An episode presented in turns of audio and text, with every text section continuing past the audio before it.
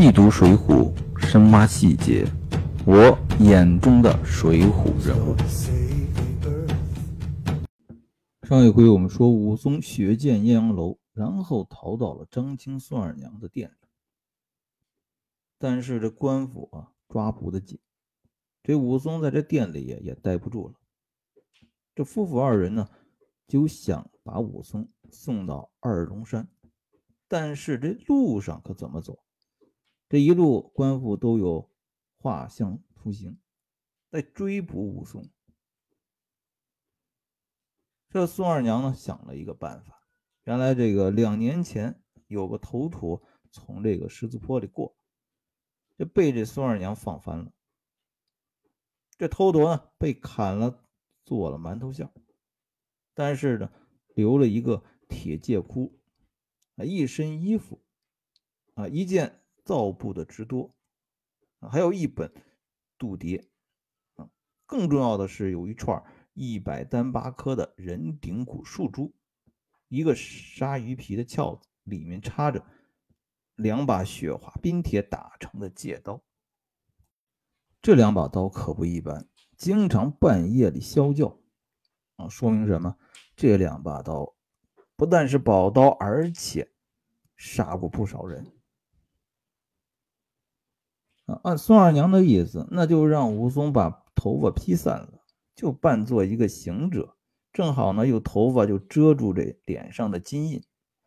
啊，更关键的是，这本度牒啊，上面写的这年岁相貌正好和武松差不多，那武松呢就可以冒用这头陀的身份，那这一路可就畅通无阻了。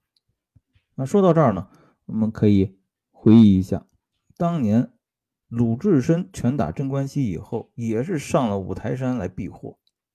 那武松犯了这么大的事儿，正好手边通过这个度牒啊，也算是出家来躲避这刑事打击。看来啊，在古代当和尚啊，是一个避祸的一个重要的方法。那。以往流传啊，走江湖有几个地方啊，就晚上不能去投宿，啊，非常有意思。啊，其中有一个非常重要的一个地方就不能去的，我们可能都想不到，就是这山里的小庙。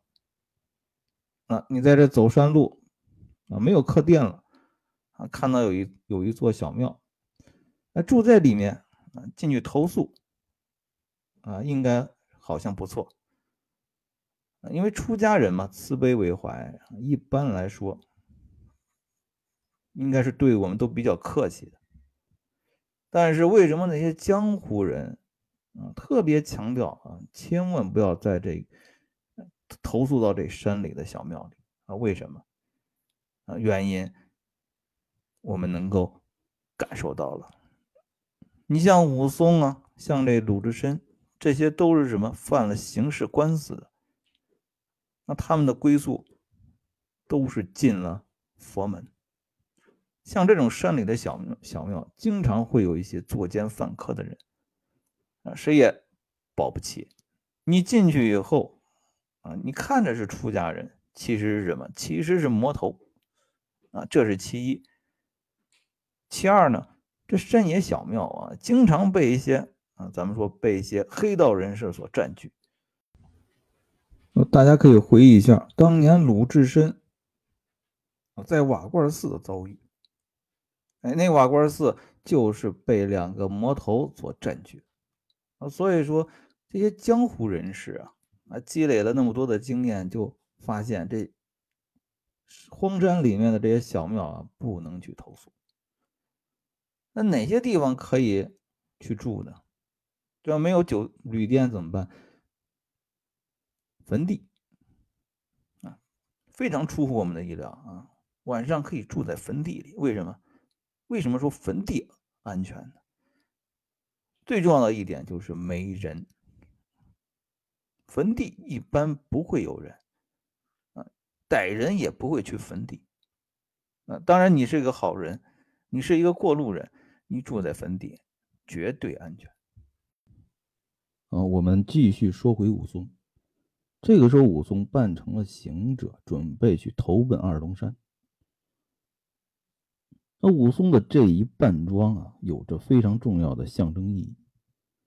那以前的武松重情重义，快意恩仇，呃，做事呢非常的精细，而且有礼有节。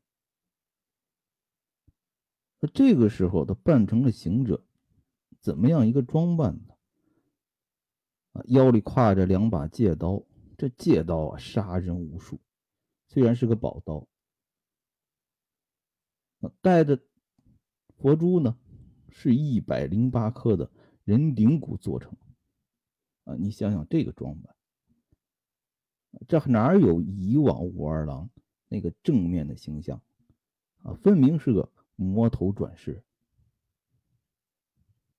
那，武松换上这行者的装束，啊，其实也是他本人一个性格的一个重大的变化。那武松呢？辞别了张青夫妇二人，就奔着二龙山去了。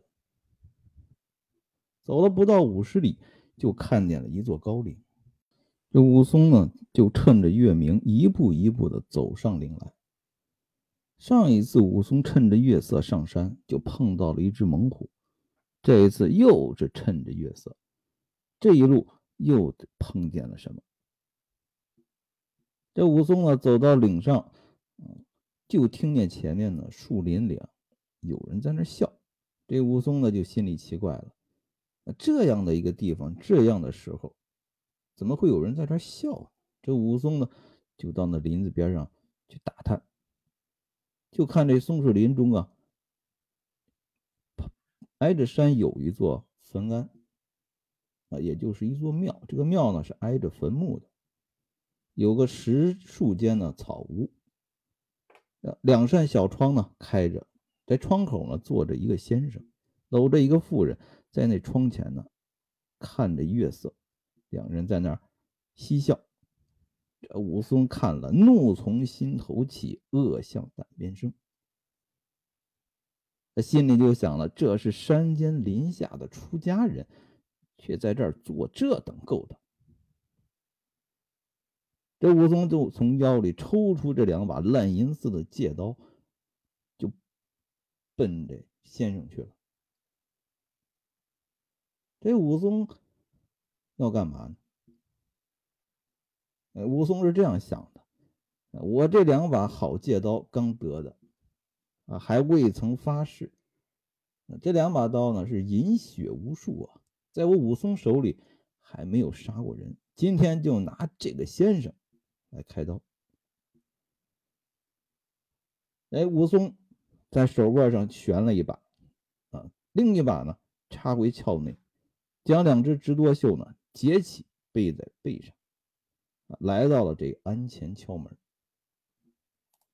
啊，看看人家写的这细节，真是丰富。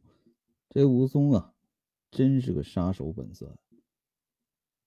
啊，搏斗之前准备工作做的非常的细。两把戒刀先插过去一把，手里只提一把，另一只手空出来敲门，啊，把这碍事的两个宽袍大袖啊在后面给他绑起来，两个胳膊呢就露出来，啊，防止这袖子碍事。这武松敲了门，然后呢，先生呢听见了，就把这窗户关上，也没人硬打这武松。这武松啊，就拿着一块石头，去那儿呢打门。就听见了吱吱呀呀的，这侧门开了，走出了一个道童。这道童呢也不跟他客气，上来就喝问：“啊，你是什么人？啊，如何敢半夜三更大惊小怪，敲门打户做什么？”哎，这道童这话还真多。这武松哪听你这个胡言乱语？睁圆怪眼，大喝一声：“啊，且把你这鸟道童祭刀！”这一刀下去，铮的一声响，道童的脑袋就落在一边。这武松手里这把啊戒刀算是发誓。啊！只见这庵里那先生啊大叫一声：“啊，谁敢杀过道童？”啊，拖着跳江出来，手里拿着两把宝剑。啊，竟然也是使的双剑啊，正好对上武松的双刀。这武松一看笑了，哎，双剑对双刀，哎，正合我意啊。于是呢，就从这刀鞘里拔出另一把借刀啊，也使个双刀和这个先生两个人对战起来。这一来一回啊，两口剑寒光闪闪，双剑都是冷气森森。啊，斗了十几个回合，啊，两个人啊，孰赢孰败呢？这武松卖了一个破绽，啊，让这先生两口剑就砍将进来，被武松呢这一转身，那避开一边，一借刀下去，那先生的头啊又滚落一边，啊，尸首就倒在这石头上。啊，武松杀了这个先生啊，又喊喊了一嗓子。说安里那婆娘出来，我不杀你，只问你个缘故。啊，那个妇人呢？啊，战战兢兢的走出来啊，倒地便拜。这武松就问了：“你是谁啊？为什么半夜在此和这个出家人在这儿嬉笑？”这妇人呢，就哭着就说了：“啊，奴才呢，啊，是这领下张太公家的女儿。”这安呢是奴家祖上的坟安，这先生不知是哪里人来我家里投宿，啊，言说呢善习阴阳，能识风水，呃，结果呢我爹娘呢就把他留在庄上，啊，请他来这啊坟上来观看弟弟，啊，被他说诱呢又留他住了几日，结果这家伙呢见了奴家就不肯走了，住了三两个月，把奴家的。啊，爹娘哥嫂都害了性命，啊，却把奴家强骗在这坟庵里住，啊，这个道童也是从别处掳掠过来的，啊，这个岭呢叫做蜈蚣岭，啊，这个先生见这条岭啊好风水，然后呢就自号叫飞天蜈蚣王道人，啊，刚才咱们已经说了啊，说这个走江湖。这荒山野庙啊，不能住。为什么？你看看，那这个小坟庵里住的是什么人？那就是个魔头啊！如果是寻常客商来到这庵里去投宿，你还能留得命吗？啊，这武松呢？问清楚以后，我本来以为武松要一刀下去把这妇人也宰了，啊，这个时候武松还没那么心狠。这武松说：“那你家还有亲眷没有？”那妇人说：“我还有几个亲戚，啊，都是庄户之人，啊，也没什么势力，啊，所以说也不敢和这王道人争论。”啊，那武松一听说：“那你收拾收拾细软，啊，投奔你亲戚去吧，我也不杀你。”啊，这武妇人呢，把这个金人财帛收拾了，啊，捧给武松啊。希望武松留他一条命啊！这武松不准备杀他，把这东西呢又给了这妇人，说：“你拿着东西去投奔亲戚啊，快走！”这武松呢，把这道童啊和这个王道人两个人的尸体就扔到这草房里，一把火把这坟安给烧了。啊，武松在这蜈蚣岭啊做了这一趟买卖，然后呢又继续奔二龙山。又走了十数日，这个时候就来到了十一月间，啊，天气好生寒冷。这武松呢，啊，望见前面呢有一座高山，啊，生的十分险峻。这武松呢，走到这山脚下，走了四五里，就看见一个酒店，啊，门前呢有一道小溪，啊，屋后呢都是乱山。这武松呢，就进了这酒店，准备打尖儿吃饭。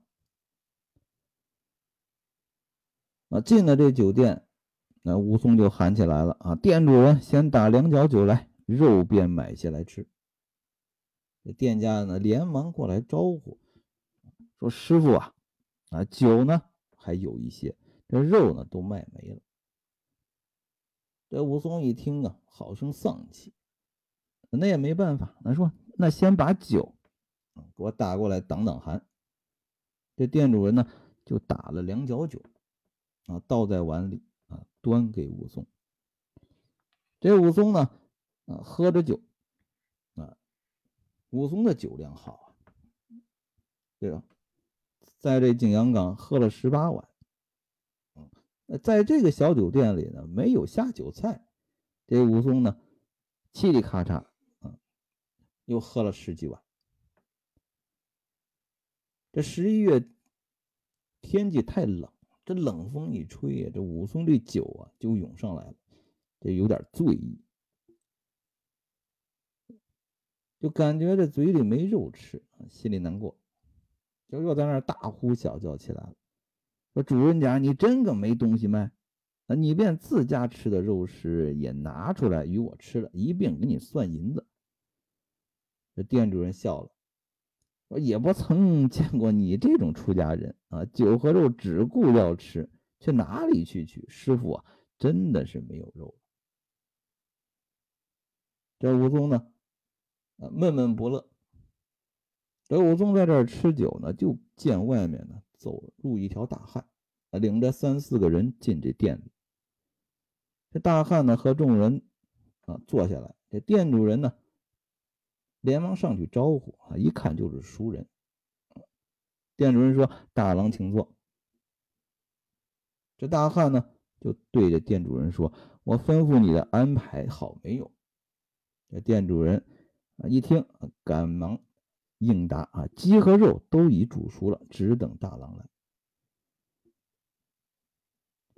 啊，店主人呢，连忙奔后厨啊，把这个一盘鸡啊，一盘熟肉都摆在这大汉面前，然后呢，又摆了菜蔬啊，这酒呢也安排好。这武松一看，一肚子恶气，刚才问你。呃，有没有肉？说没有肉。好，人家一来啊，又是鸡又是肉，都上来了。这个时候呢，武松这酒呢又上头啊，肚子里有生气啊，恨不得一拳打碎这桌子啊，坐在那儿大叫说：“主人家，你来，你这厮好欺负客人啊！”这店主人一看，哎呀，这个出家人呢不好惹，那不停的找事情，说：“师傅啊，你需要焦躁。”啊！你要酒好说。这武松呢，睁着双眼喝道：“你这个死好不晓道理！这鸡肉啊，为何不卖给我？啊，我也一般给你银子。”这店主人啊，叫屈啊，说：“这肉啊，啊不是我的，是人家大郎自己家里拿来的，是人家早就嘱咐过我，做好等着人家来吃的。”这武松哪听你这么多？说放屁放屁啊，胡说八道！这武松啊，也确实喝醉了。按说武松不是那不讲理的人，这个时候啊，酒意上头，这肚里恶气呢，啊，无处去撒啊，一巴掌就扇在这店主人脸上，这店主人打了个踉跄，就撞到对面去了。对面那个大汉呢？一看就生气了啊！一看这店主人的脸都打肿了，大汉呢要替这店主人出头，毕竟这件事情呢也牵扯了他。这大汉就指着武松说：“你这个鸟头陀，好不依本分！本来你个出家人还在这吃酒喝肉，在这怎么还动手动脚？这这武松呢，也混不讲理啊！”啊！我自打他跟你甚是，这武松也不讲理。这大汉也是一个性情中人，啊，上来就要与武松啊动手。两个人呢，一抢抢到门边，大汉呢，啊，一个拳头就奔武松的面门而来。那武松啊，虽然酒意上头，但是这功夫可没落下。而且这武松天生神力啊！这武松呢，伸手就接住这汉子的拳头，啊，扯入怀来一拨，啊，恰似这放翻小孩子一般，就把这大汉就放翻在地。这武松，你想想啊，徒手能打死猛虎，这两膀子力气，那有多大？那蒋门神在他手里也走不了几个回合，何况你这一个普通的大汉？这大汉被武松放倒在地，这武松呢，哎，没有罢手，那踩住这大汉，提起拳头来，打了二三十拳，啊，提起来呢，往门外的溪里一扔。好家伙，这大汉被打得稀里哗啦的，而且还被人扔到水里。那三四个村汉呢，啊，叫声苦，不知高低，都到溪里去救那大汉。啊，搀扶着投着南边去了。这武松一看，好，你们都走了，哎，老爷我却来吃这酒肉。这大汉留下的这酒和肉啊，都归了武松了。这武松呢？啊，拿着鸡啊，塞着肉，大碗喝着酒，有美美的大吃了一顿。那吃的啊，大醉而归，啊，出了店门沿溪而走，啊，却被那北风啊卷降起来。十一月期间，啊，寒风四起，这武松呢被这冷风一吹呀，这醉意更浓。这时候呢，旁边土墙里啊走出来一只黄狗。这黄狗呢也怪了，就看这武松就叫。这武松呢看见这黄狗呢冲他叫就烦。人确实也喝了不少，确实也醉了。啊，然后从那个刀鞘里就抽出一口戒刀来，就要把这狗给宰了。这狗呢，沿着这西岸呢，就冲着武松叫。这武松赶上去，一刀砍下去，结果头重脚轻，砍了个空。啊，力使的太猛了，一个筋头就翻倒这溪里，爬不起来。啊，正是冬天的日月啊，溪水呀，冰冷，虽然只有一两尺深呢。但是十分的动人。这武松呢，好不容易爬起来，湿淋淋的一身水，然后看自己借刀呢在那水里，然后呢又弯腰去拾借刀。这一弯腰，喝醉酒的人都知道啊，这最怕弯腰低头。这一弯腰，头晕目眩，一跤又摔到这水里。好嘛，这武松呢，从水里爬起来去拾借刀，又栽进去，又爬起来，又栽进去。在这溪水里滚来滚去，啊，看到这儿啊，其实啊，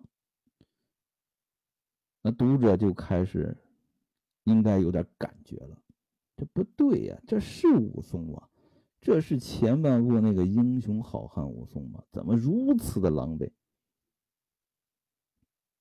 啊，武松不是没吃过亏呀，对吧？在前面吃过亏，被人暗算过。啊，也落魄过，但是何时会落到这样的田地？那武松在香港是打虎的英雄，在这儿变成了一个杀狗的好汉，而且这狗都杀不了，在这溪水里啊蹦来蹦去，那十分的狼狈。这个时候的武松，真的，他的身份都已经变了。不是当年那个热情、公正的武二郎了。这武松在这水里蹦来、滚来滚去，这个时候呢，就看见前面呢转出一伙人来。当前的一个大汉啊，拿着一条哨棒，背后十几个人，干嘛来的？人家的帮手来了。啊！这十几人一看武松在这溪水里滚，一指就是他。这二三十人呢，就把这武松围住。啊，这武松啊，这个时候他就没力气再打了。啊，可怜被这二三十人拖上西来啊，拿一条绳索捆住，啊，把他押到了庄里。然后呢，把武松呢。这个剥了衣裳，啊，捆在这大柳树上，取了一束藤条，然后被人绑在树上，用这藤条打。这武松这一段遭遇可真是够狼狈的。在这个时候呢，也没办法，谁让你先出手伤人呢？这武松在柳树上正被人打呢，就看庄里呢又走出来一个人问：“说你兄弟二人在打什么？在打谁呀？这是？”这俩大汉呢一看啊，就说了：“啊，这家伙蛮不讲理，这个出家人在那酒店里要酒要肉，而且把我兄弟啊打了一顿，而且扔到了溪溪水里啊，这回把他绑过来。”打他一顿，出出恶气。这这人呢，然后看见武松，觉得有点眼熟，然后呢，就凑到跟前，把这头发往上一揪，一看，哎呀，这不是我武二郎兄弟吗？那这个人是谁呢？啊，我们下回来说。